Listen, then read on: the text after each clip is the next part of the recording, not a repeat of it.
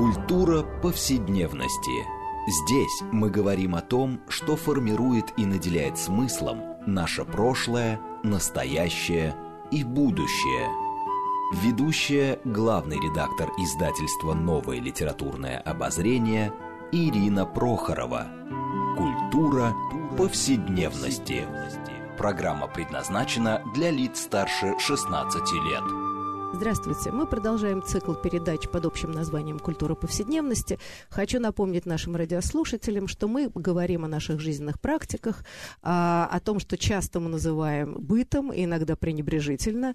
На самом деле мы пытаемся показать, что все это важнейшая часть культуры в целом. И сегодня мы поговорим э, на такую яркую и важную тему, которая всех нас так или иначе затрагивает. Мы поговорим об эзотеризме и вообще мистическом мышлении в повседневной жизни. А, думаю, что все мы так или иначе проходили э, э, через магию а, или, или часто находимся внутри этих всяких магических ритуалов, иногда не отдавая себе даже в этом отчета. Вот сегодня мы, собственно, и поговорим об этом, что такое эзотерика, эзотеризм, а, и как это мистическое мышление вообще, так сказать, вот действительно существует в нашей практике, в каких-то жизненных ритуалах и так далее. Как всегда, мы отталкиваемся от книги, которая недавно вышла. Это книжка исследователя писателя Станислава Панина, который называется «Философия эзотеризма». И мы сегодня поговорим э, об этом, э, об эзотерике, что это такое, э, и почему это столь живуче э, в культуре. Э, поговорим с нашими гостями. Прежде всего, это Борис Фаликов, религиовед, доцент Центра изучения религии РГГУ. И, кстати, автор книги на сходную тему, э, которая называется «Величина качества. Оккультизм, религия Востока, искусство 20 века». Здравствуйте, Борис. Добрый день. Второй наш гость Сергей Лагин, религиовед. Он редактор серии «Студия религиозы», э, то есть религиозные исследования по религии и религиозным практикам. А, и э, вот, значит, здравствуйте, Сергей. Добрый день. А, вот, и серия довольно интересная. Вот, собственно, она только началась, и это четвертая книжка, если не ошибаюсь, из этой серии. Вот. И Арина Прохорова, главный редактор издательства «Новое литературное обозрение», ведущая программы. Ну, я бы начала э, с такого простого вопроса, который, наверное, у наших слушателей сразу возникнет. Что мы подразумеваем под эзотеризмом, эзотерикой? Каково соотношение, я не знаю, с магией, сектантскими учениями, с традиционными религиями? А, что себя включает эзотеризм, что не включает? Вот давайте, может быть, попробуем разобраться, потому что мне кажется, что для большинства людей это практически синонимы. А, вот э, как бы вы определили все-таки, что такое эзотерика и эзотеризм? Борис, э, ваша позиция. Вы знаете, определений много. И термин э, эзотеризм, да, вот как поле для изучения, э, для культурологической, философской, искусствоведческой рефлексии, э, он определился, он, собственно, стал пользоваться в академических кругах сравнительно недавно. Вот обратите внимание, книга, которая переиздана сейчас в серии э, в этой новой, очень хорошей, кстати. И очень вам, Ирина, благодарен за то, что издательство от имени всех религиеведов отечественных. Спасибо. И не Будем только стараться. отечественных. Да, очень благодарен за то, что вы наконец-то вот эта серия инициирована и хорошую литературу начала издавать. Вот, так вот, э, первая книжка, переизданная в этой серии, э, Фрэнсис Йейтс, э, да. британская исследовательница эзотеризма, это середина 20 века, ее книжка называется «Джордана Бруно и герметическая традиция». В ту пору эзотеризм назывался герметической традицией, было так принято. Это от корпус герметикум, это такой свод магических философских трактатов, укорененных в эллинизме, то есть это такой синтез э, египетской магии с э, греческой философской рефлексией. Эти тексты, они как бы транслировались через западную культуру в ренессансные времена и потом в XIX веке, когда началось оккультное возрождение во Франции. Вот это называлось герметическая традиция. Потом ученые все-таки остановились на термине эзотеризм. Э, эзотеризм, эзотерикус, сокровенной тайной – вот, э, оккультус тоже по латыни только, это по-гречески, а оккультус по латыни, тайны сокровенные, но это не синонимы. Сейчас скажу, да, в чем да, тут дело. Вот в чем дело. Чтобы мы все знали, что мы исповедуем. Да. Эм, э, вот эзотерически это действительно восходящий к э, таким э, корпус герметикум, вот Гермес Трисмегист, вот там неоплатонические практики, там теургия и прочее, то, что плотина было, вот какие такие магические практики, связанные с философией. Вот, э, это все э, имеет отношение к эзотеризму. А вот в ренессансные времена... Слушайте, ага. вы, понимаете, э, вот это как бы такая тема, тем более вы специалист, угу. вы сейчас нас засыпете Засыпет. терминами, да. авторами, и, значит, мы все будем почтенно молчать. А, все-таки, да, но если я правильно поняла из книги, и отчасти вашей, и а, вот, собственно, о философии эзотеризма Станислава Панина, угу. что главное развлечение идет, что эзотеризм — это а, фактически знание, Угу. А, это не просто там гадание, колдовство, как часто думают, что угу. это человек или группа людей, которые стремятся к какому-то тайному, абсолютному знанию о мире угу. а, с помощью прозрения.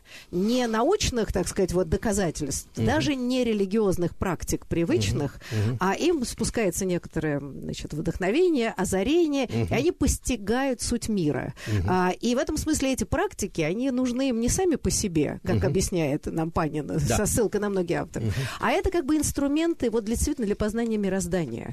Конечно, Да, конечно. правильно? Вот мы а, понимаем, а... что это, так сказать, высокое угу. э, такое да, предназначение человека, что не всем это дано, э, угу. что вокруг есть посвященные, вокруг них группа людей. Э, угу. Вот, значит, а все остальное, там, не знаю, магия, оккультизм, это рангом ниже, это просто игра с мистикой. Э, да, Сергей. Да, да, я, я, я бы, наверное, добавил. Да. Это действительно, возможно, чуть рангом ниже, но и оккультизм, и магия, безусловно, входят в э, подходят под определение эзотеризма и являются определенными формами выражения эзотеризма, историческими формами. Так же, как и э, такие направления, как каббала, алхимия, э, были э, когда-то определенными э, выражениями эзотеризма в mm-hmm. религиозных традициях или в европейской культуре. Mm-hmm. А позже э, эта форма мысли а, оформилась уже в эпоху Возрождения. И уже с этого момента мы можем говорить о таком а, явлении, как а, западный эзотеризм. Угу. Здесь добавляю обязательно эпитет «западный», потому что большинство исследователей все-таки считают эзотеризм э, сферой э, именно западной культуры. Угу. И такие явления, как йога или тантра из угу восточной, дальневосточной культуры не вписывают mm. в это поле, а да. рассматривают их отдельно. Здесь нужно сделать ну, акцент. Вы знаете, ну вот как раз mm-hmm. Станислав Панин очень много рассказывает как, об истории эзотеризма, mm-hmm. как это зарождается действительно в древних временах. Античность собирает, как правильно вы сказали, Борис, отовсюду, из Египта, из Ближнего Востока. То есть mm-hmm. восточные и, э, строго говоря, античные практики, mm-hmm. они все время перемешиваются. Mm-hmm. Да? И в этом смысле, э, когда это оформляется уже как отдельное направление. Мы знаем взрыв а, вообще, так сказать, эзотерики был э, и в русском обществе в конце XIX века. Да, Все крутили да, там... Да, э, э, да, да, бесконечно и Блаватская появилась, угу. и масса каких-то случаев. А ведь а, на самом деле все эти практики, они так или иначе действительно брались из восточной культуры, переосмыслялись, угу. да, и... и создавались такие странные учения. Ну, почему в этом смысле йога не входит на современном этапе, и все эти, так сказать, практики опять восточные, также не входят все, все эти эзотерические эзотерический. Вы знаете, э, эзотеризм, да, поскольку ученым надо было э, изучать вот определенно, как-то локализировать это явление, да, то они это увязали вот с Ближним Востоком, да, и с э, аврамитскими религиями в чем-то, и с греческой философией. Вот, но э, в наше время, да, когда, как вы правильно совершенно сказали, это стало таким широким, широко распространенным явлением, то произошел такой синтез, и оккультисты XIX века они уже включили вот эти восточные религии. Та же Блаватская, она же не случайно общалась с Махатмами, с гималайскими, да, вот эти некие астральные сущности, вот, и не случайно она же в Индию уехала, и теософское общество перевезла в Индию, произошел синтез вот этих вот западных эзотерических практик с ну, восточными. Николай Рерих, который, да, да то же да, самое. И вы совершенно правы, типологически эти практики похожи. Э, изменение сознания в йоге. Ну, ученые просто разводят западный эзотеризм и восточные религии, но вот абсолютно правы, надо понимать, что в 19-20 веке произошел синтез э, вот этих самых э, всяких йог и восточных практик с э, западным эзотеризмом. А вот, знаете, угу. мне интересно другое. Вот Панин рассказывает, что, собственно говоря, вот это разделение, строго говоря, на научное знание, а вот эту всякую эзотерику, мистические mm-hmm. и, поиски, искания и религии, да, mm-hmm. вот, так сказать, устоявшиеся традиционные религии, это произошло, в общем, на довольно позднем этапе. И что древний мир вообще этого разделения не знал. Mm-hmm. Что mm-hmm. то, что мы называем сейчас эзотерикой, магией и так далее, было какой-то нормальной частью, mm-hmm. я не знаю, духовной, практической, религиозной жизни. Mm-hmm. Вот так ли это? То есть, mm-hmm. да, что вот это то, что мы сейчас выделяем, раньше как бы не, не, не выделено выделено было, а это была просто вот такая, да, константа жизни. Да, совершенно верно, да. Да, Сергей, Сергей да. Э, да, все верно. Э, Станислав э, выводит три сферы культуры наука, религия и эзотеризм из мифа угу. и из дальнейшего развития мифологического мышления, которое приобретает отдельные качества и, собственно, исторически приобретает вот эти формы. Сначала религия, э, философия.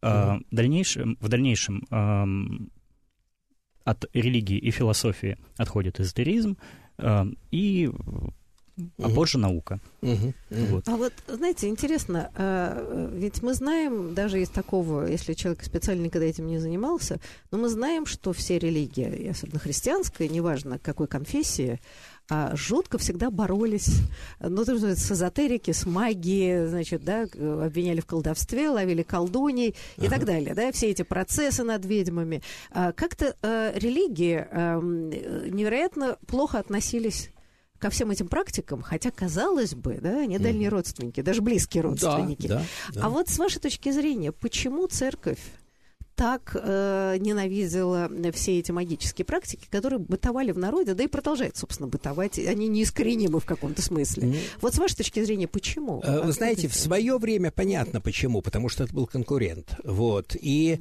э, недаром, вот Панин, мы ссылаемся на книжку.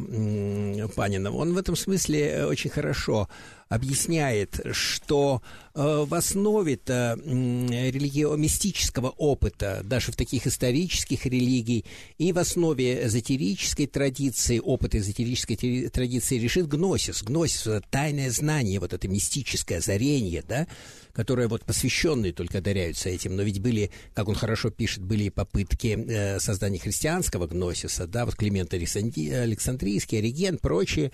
То есть это была такая конкуренция, с одной стороны. Христианство, оно не хотело, чтобы как-то без какого-то церковного авторитета этим люди занимались. Это было ни к чему, потому что одна из задач религии все-таки еще и социологическая, то есть как-то организовать понимаете, в, через единый авторитетный центр – вот, и это была конкуренция. И недаром а, скажите, Оригена... А восточных, а восточных а, религий, э, скажем, я не знаю, мусульманской религии, э, там преследовались Вы знаете, нет? суфиев, суфиям не сладко пришлось, потому что угу. все-таки ислам — это аврамитская религия, и вот эти мистики суфийские, да, угу. они со стороны там, и, кстати говоря, и шиитов, и суннитов, особенно со стороны суннитов, они весьма не одобрялись, и по сей день суфиев... Тоже, э, да, тоже не одобряют. Не одобряют, да? не одобряют.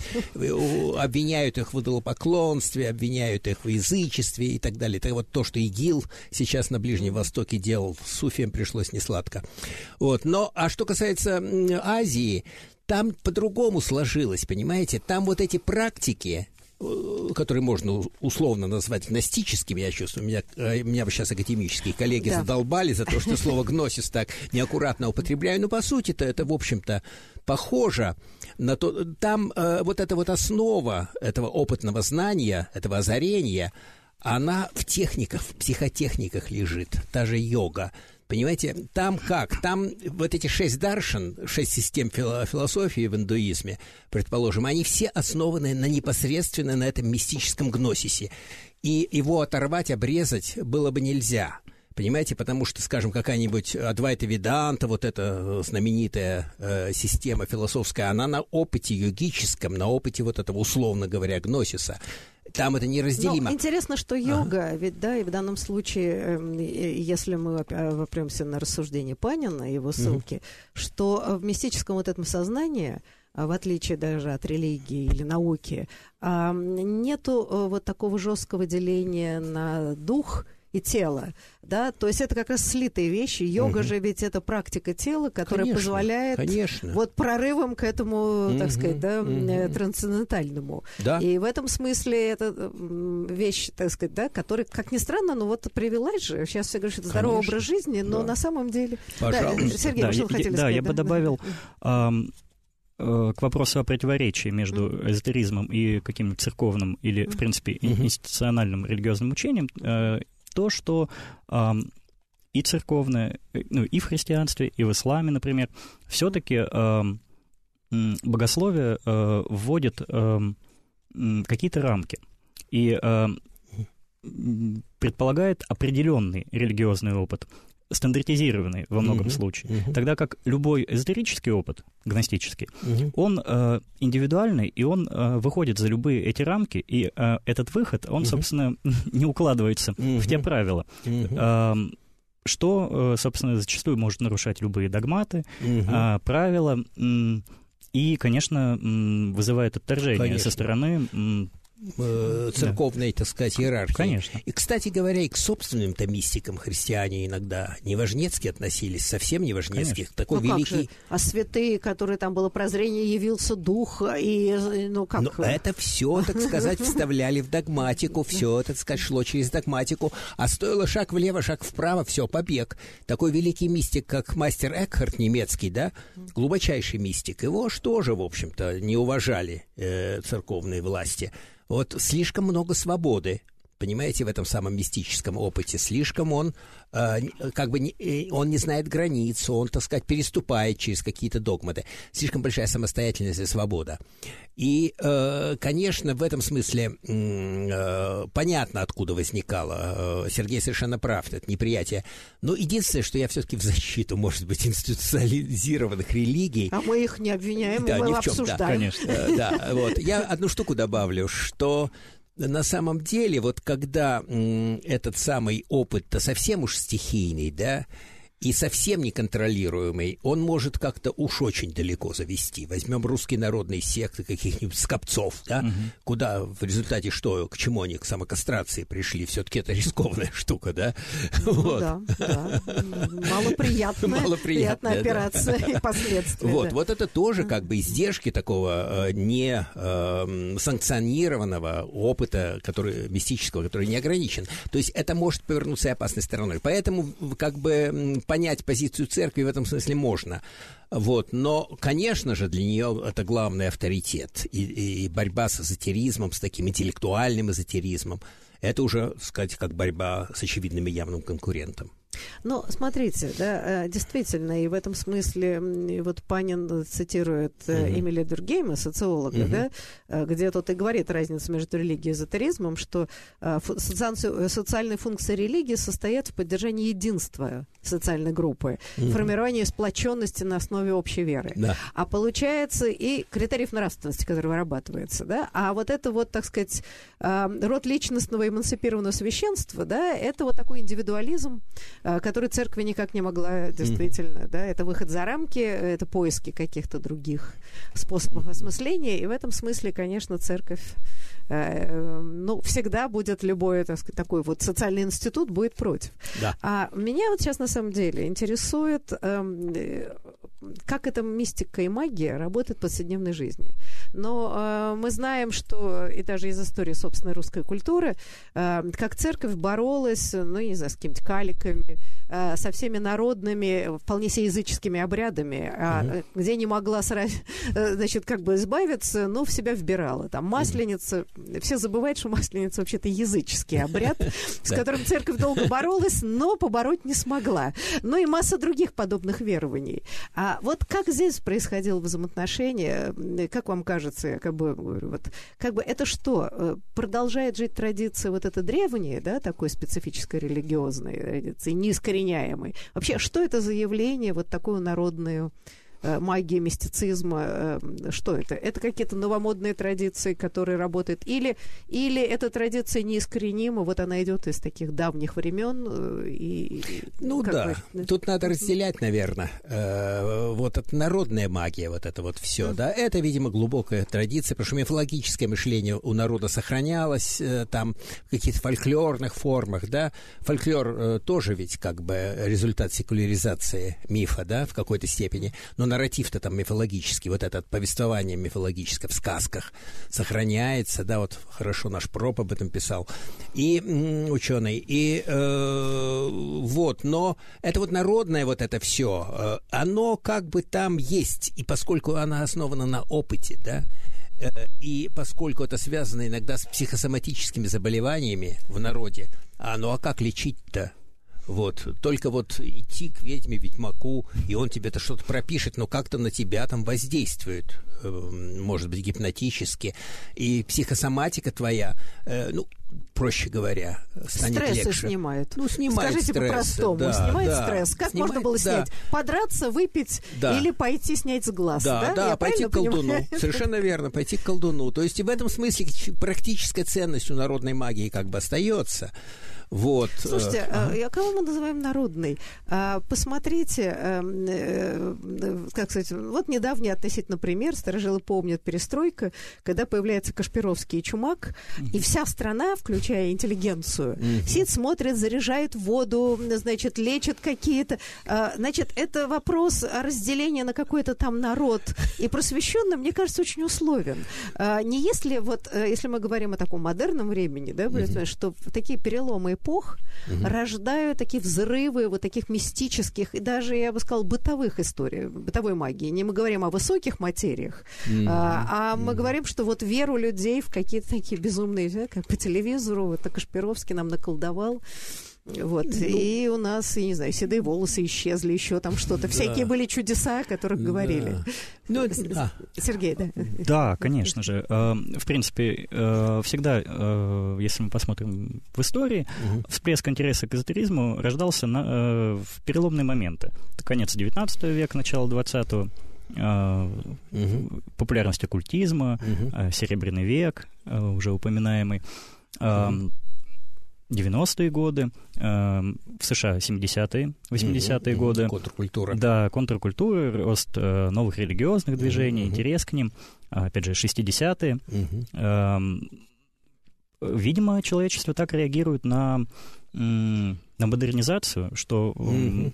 э, хочет, э, видимо, задержаться в каких-то э, привычных... Э, рамках и обращается к, скажем так, происходит некая секуляризация религиозного мировоззрения, и это выражается в интересе к, к экстрасенсам, вот, к современным новым практикам, а, которые вроде бы не укоренены в религиях, но, а, но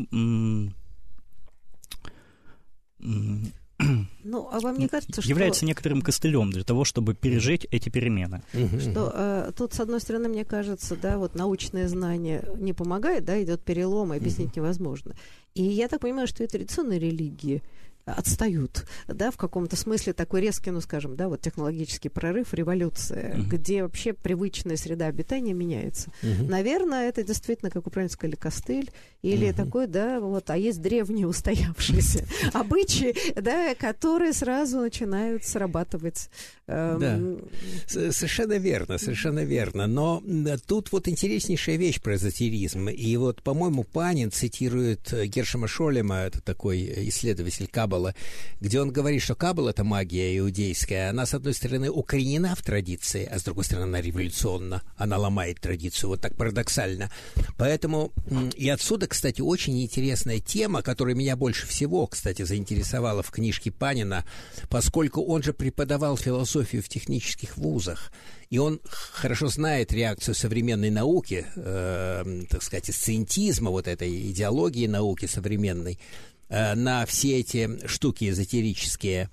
И он э, показывает, что есть некая преемственность вот у эзотеризма и с наукой тоже. С одной стороны, есть преемственность с религией, но так очень так опосредованно, да, вот, а с другой стороны, с наукой. И он же там показывает некие около вот такие пограничные вещи, которые связывают эзотеризм с наукой. Это очень интересная тема. Вот, вот на этой uh минуте мы ненадолго прервемся, и после перерыва вот вернемся к науке и эзотеризму. Мне кажется, это очень важная это очень, тема. Да.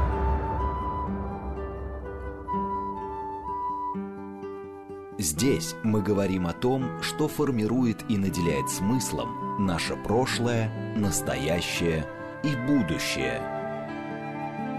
Культура повседневности. Мы продолжаем нашу программу «Культура повседневности» и напомним радиослушателям, которые, может быть, подключили позже, что мы э, беседуем о эзотеризме, о мистических учениях и мистическом мышлении в повседневной жизни. А, опираясь на книгу Станислава Панина, которая называется «Философия эзотеризма», и вышла в новой серии под названием «Студия религиоза».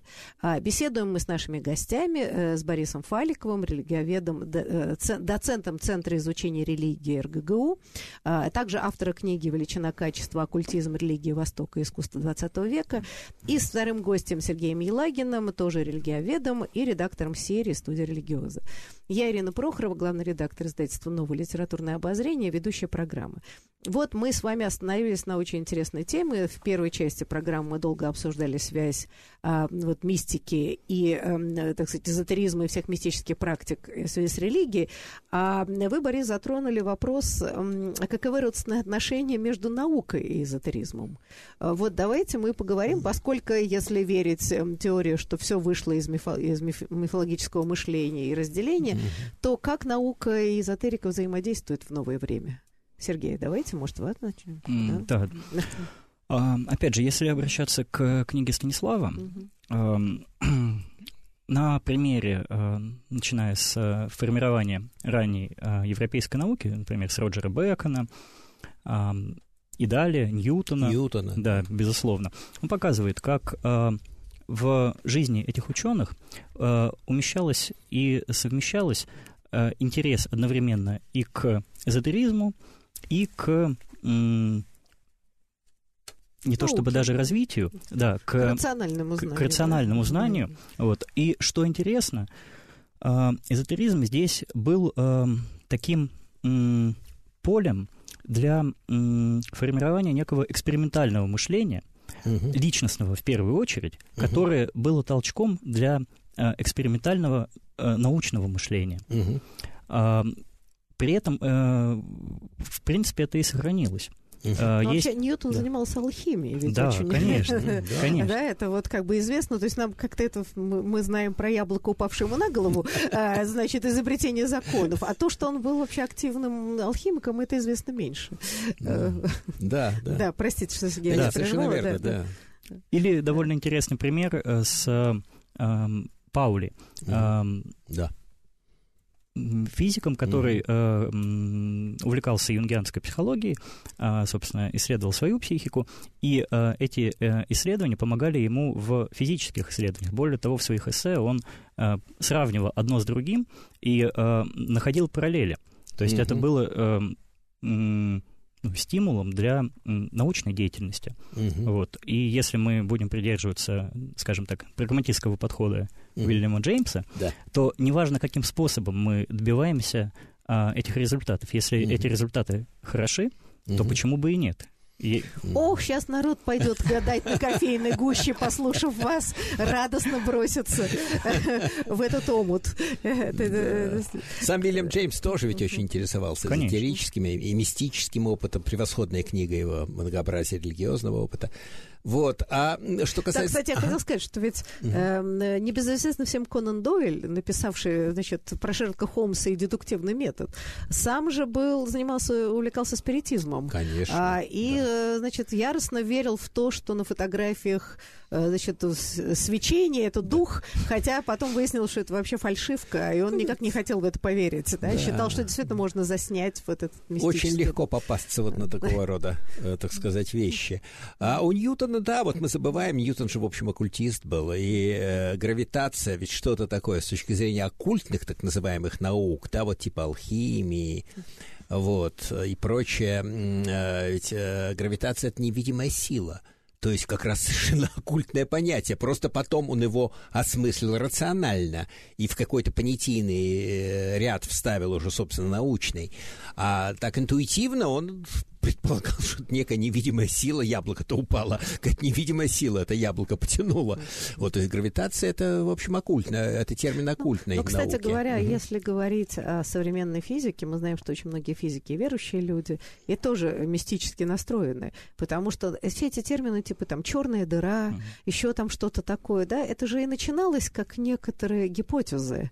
А, но вот, строго говоря, тайного знания, озарения, интуиции, называйте как хотите, угу. да, которые потом потом э, выяснялось, потом надо было доказать э, таким, да, практическим способом, mm-hmm. когда доказывалось, ну и интересно тогда получается. Значит, наука зиждется основана на мистике, получается. Ну, в какой-то мере, не то, ну, по крайней мере, соседствует с ней. И потом же там же куча промежуточных звеньев. И вот э, Панин с его философским систематическим умом, он же хорошо показал эти промежуточные звенья между эзотеризмом и мистикой как то маргинальная наука, это вот случай mm-hmm. с Паули, это относится к маргинальной науке. Более того, Эйнштейн, это что же маргинальная наука, когда он открыл теорию эм, относительности, да, была да, непризнана. она была, э, так сказать, э, народ сказал, что это такое, там ничего рационального нет, это, это противоречит рациональному мышлению. То есть это как маргинальная наука шла, но потом через опыты, так сказать, эксперименты было доказано, что это совсем не маргинальная, а самая настоящая мейнстримная наука.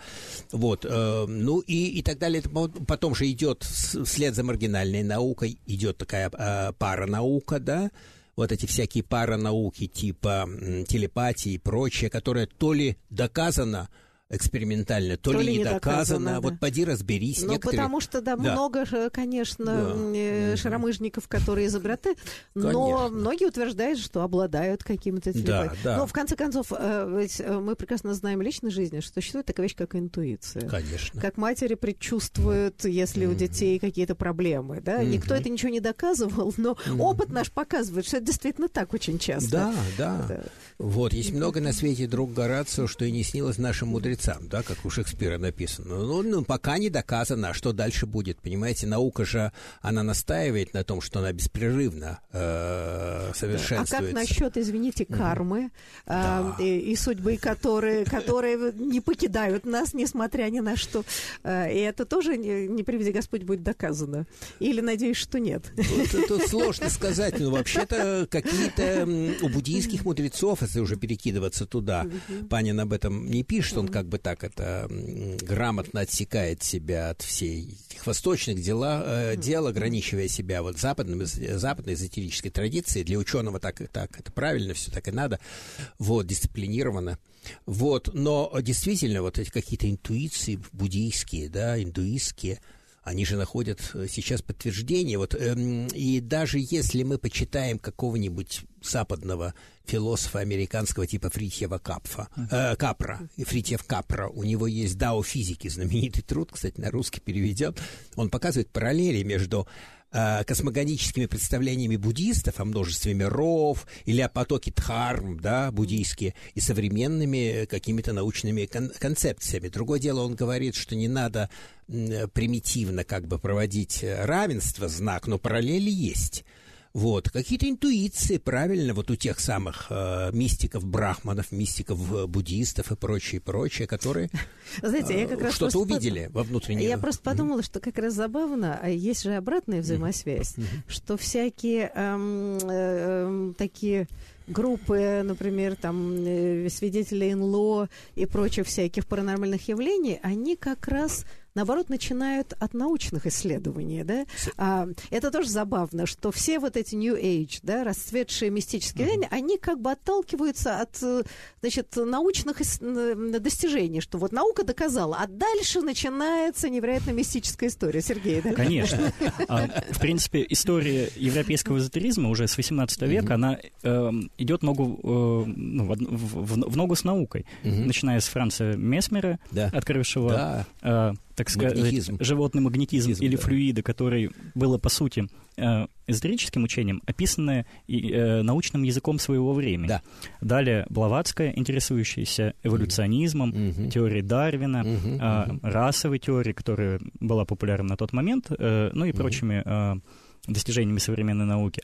И, конечно, они рационализировали и, скажем так, тяготели к языку сциентизма в описании uh-huh, uh-huh. своих концепций, что, конечно, вот э, особенно проявилось в New Age. Да. Вы уже упомянули Фритьева Капру. Угу. С одной стороны, он физик, а с другой стороны, чрезвычайно популярный автор в среде New Age. Да. И да, у физики, э, конечно, э, ее можно рассматривать и там, и там. Угу. Вот. Слушайте, но мы, мы сейчас потом вернемся, еще мне очень хотелось совсем уже к бытовым вещам, угу. типа там гадания на картах, это тоже очень интересно.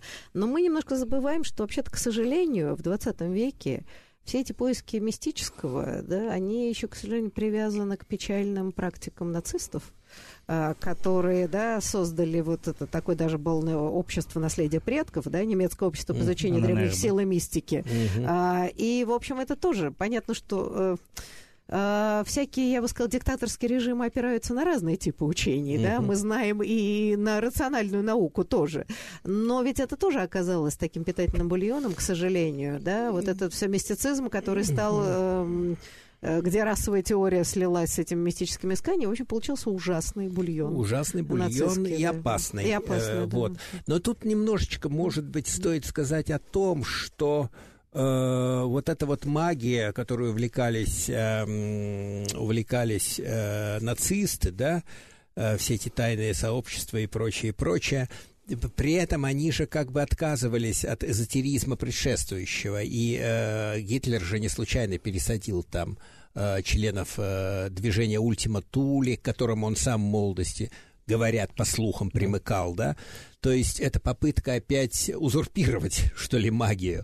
И потом Сделать еще... его типа религии, да? да не, не, не личной практикой, а опять да, каком-то новой да, идеологии. Да, да, вот опять, ну, да, угу. превратить магию в идеологию, в какой-то мере воспользоваться элементами магии для нацистской, российской угу. идеологии. И потом еще надо понимать, что политические установки же разные могут быть. И вот это тоже очень важно. Скажем, Блаватская была абсолютно, так сказать, демократическая, либеральная, антирасистка абсолютнейшая, да, она не признавала никаких этих ужасных. Э, ее идея рас коренных никакого отношения не имела к расовой теории э, нацистов, Конечно. да. Вот, то есть вот эта вот сторона эзотеризма, оккультизма, да, но в то же время, да, вот когда попытки, так сказать, положить в основу такой иррациональной идеологии страшной, какие-то магические представления, то тут недалеко и до жертвоприношений, которые тоже, да. говорят, в магии использовались, да? Я Сергей, бы добавил, да, да часто эзотеризм в 20 веке э, ассоциируется именно с правыми режимами или же иногда с э, э, ранним советским периодом. Uh-huh. Зачастую многие ищут э, какие-то влияния там в символике, в пентаграммах и во всем uh-huh. прочем. Yeah. Вот. Но э, во многом это, конечно, спекуляции. Вот. А стоит добавить, э, что эзотеризм при этом также был полем для формирования новых, скажем так, новой этики и новых социальных каких-то изменений. Как. Например, в исторической среде э, развивались идеи феминизма в конце 19-го, начале 20 века. Э, идеи сексуальной революции да. 60-х годов также э, связаны с этой средой. Поэтому здесь есть э, как бы и положительные, и mm-hmm. отрицательные Безусловно. стороны. Ну, как везде, да. впрочем. Как везде. Да? Я вот, да. кстати, для вашего журнала делал обзор по ряду книжек очень хороших западных, которые посвящены были эзотеризму. И вот, кстати, вот эта тема то, что эзотеризм был связан, как совершенно верно сказал Сергей, с феминизмом, и сексуальной революцией, с прочими, освобождением человека, и, в общем, с либеральными взглядами, и с, э, с каким-нибудь Моррисоном, который вот, да, этический, новая этика, вот это и прочее, прочее. Э, это тоже очень важно. И тут нужно в одну сторону как бы не тянуть, потому что вот я частенько вижу в попытках связать магию, эзотеризм, вернее, связать с нацизмом, вижу какую-то установку такую на э, на очернение вот эзотеризма при помощи действительно гнусной и российской идеологии, то есть привязывая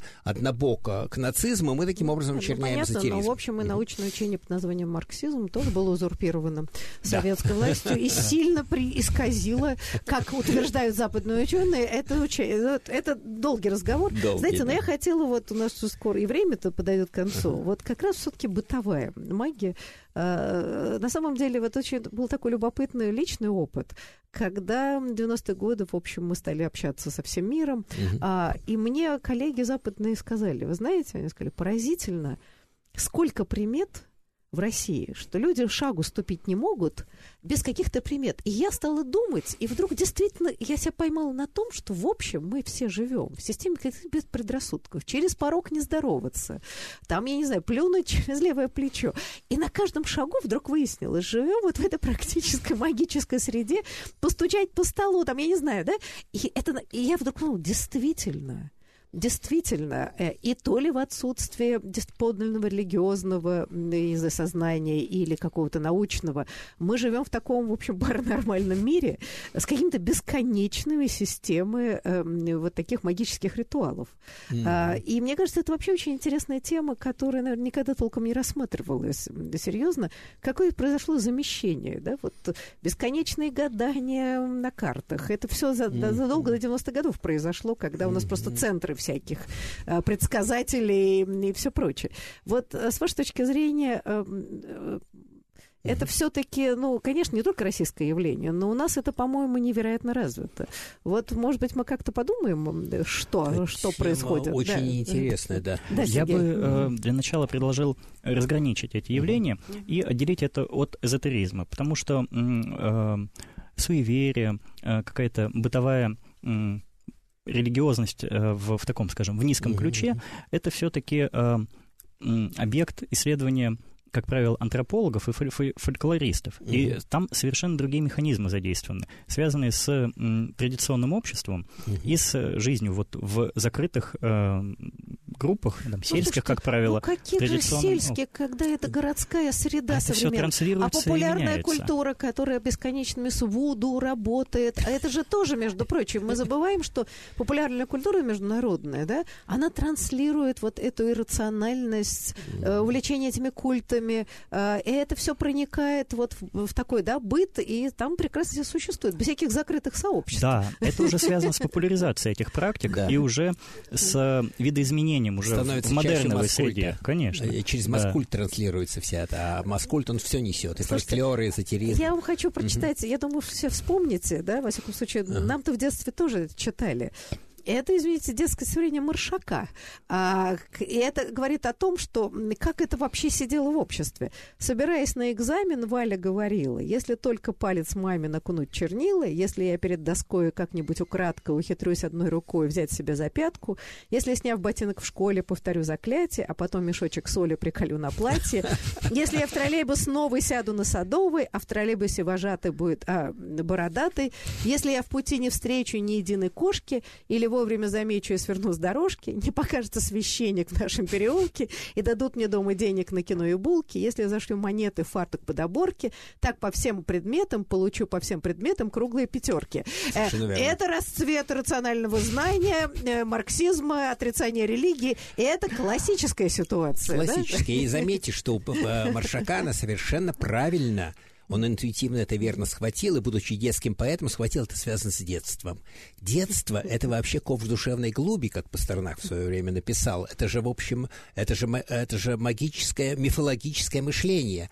Все эти, я помню, да я сам в детстве помню, шел и на трещинки на асфальте старался да, да, не да, наступать. Да, да. Все это, про это проходили. Все да? это проходили. Мы жили в детство, это миф. Вот. И потом, как бы вот, как бы Слушайте, дальнейшее Извините, а страх 13 13, числа 13 где иногда в некоторых, например, западных отелей нет 13 uh-huh. этажа. То есть он есть, но там не селят. Это уже не детство, да? Это уже перекочевало вполне себе взрослую историю. Или там 666 знак, ну значит, да, дьяволы ни за что не возьмут машину с таким номером. Да, Сергей, да, это пример того, как религиозные сюжеты, попадая в народную среду, а, преломляются и достаточно забавно применяются. Собственно, да. откуда 13 э, боязнь числа 13? 13 апостол, Иуда, угу. например, или 666 из Апокалипсиса. Ну, да, да. Но э, понятно, что скажем так, э, народное э, мифологическое мышление не всегда готово осмыслять mm-hmm. сложные теологические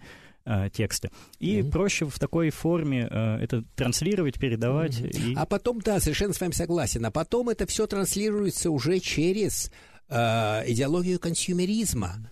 Понимаете, когда вот действительно 13-х нету этажей и прочее, они же продают товар, да, э, спрос, предложение, все это вот капиталистическое общество, все эти отношения. Понятно, что на 13 этаже селиться народ не будет, они, э, они потерпят некие, так сказать, финансовые проблемы. Ну, наши люди селятся. Э, ну, э, наши, На да. самом деле, ну что. Ну, Впускают кошку, освещают квартиру. Да, да, да, освещают квартиру, все в порядке, все, да. Совмещено.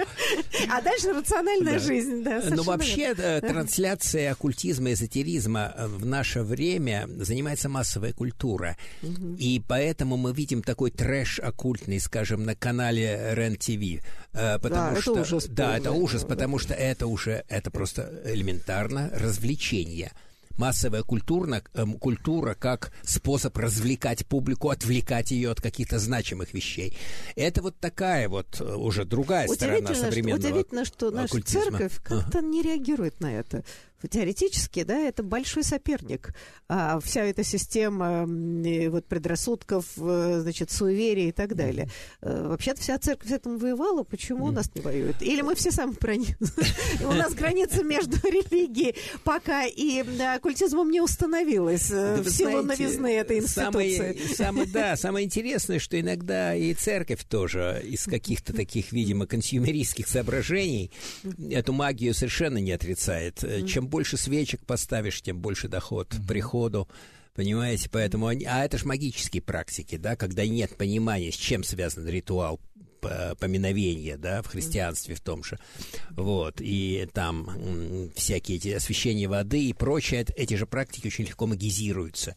Но церковь не возражает, потому что это приносит доход. Да, и монетизируется. И монетизируется, понимаете, так что тут вот этот Москва. Или, или я бы сказала, что наши церковники, выходцы из советского общества, они отчасти сами разделяют э, эти... Ну, в конце концов, в этом есть что-то даже гуманистическое, с моей точки зрения. Слушайте, у нас осталось буквально пару минут. Я просто вот последний такой вопрос, краткий, хотя, мне кажется, большей частью... То есть это тема-то бесконечная, но все-таки. Но мне очень интересно, что все-таки развитие этих магических практик и суеверий, они же существуют, да? Вот, например, строго говоря, а, э, совершенно безумие, большое количество людей по поводу НЛО – ведь до середины 50-х годов не существовало. То есть как только начались исследования космоса, угу. тут это все и появилось. И теперь ищут этих инопланетян там в древнем мире и так далее. Угу. А, так что, мне кажется, это тоже, в общем, область, которая прекрасно себя развивается, втягивая в себя вот эти новые технологии и превращая их в такие. Совершенно верно. Это вот та самая граница угу. науки и, эзотеризма, которая оказывается весьма, так сказать, э, плодотворна для создания каких-то вот пограничных таких всяких штук с НЛО, например. Но НЛО это вообще у Юнга великолепная работа про, НГ, э, про НЛО была, где он эти самые свои архетипы, через архетипы трактовал вот эти самые НЛО. Тоже очень интересный ход. Вот. Но вообще вы совершенно правы. Граница науки и эзотерического порождает вот всю эту уфологию, да. предположим, которая невероятно популярна. Вот. Скажу, что в начале деятельности журнала «Новое литературное обозрение», а, аббревиатура НЛО, нам частенько звонили и говорили, что видел НЛО, готов написать статью. Мы долго объясняли, что это, конечно, НЛО, но не то, э, к сожалению. Э, вот. Так что да. такая история. Э, вы знаете, ну, мне кажется, получилась очень яркая беседа, я думаю, которая затрагивает очень многих людей, которые, может быть, задумались о собственных привычках, поведениях и практиках. Э, да, мы там на гадание на кофейной гуще не брали, но, в общем, это все тоже, и гадание на картах, это все существует. Вот. Но я очень надеюсь вернуться к разговору о всяких, так сказать, религиозных практиках, вообще религиоведении дальше, поскольку надеюсь, что серия будет развиваться. Сейчас хочу поблагодарить гостей. Большое спасибо за то, что вы пришли. А, вот. Ну и, соответственно, пожалуйста, живите на 13 этаже, осветите, плавайте в бассейне, если он освещен, как у нас было в 90-е годы. Так что, в общем, все в порядке. Спасибо. Большое спасибо. Спасибо.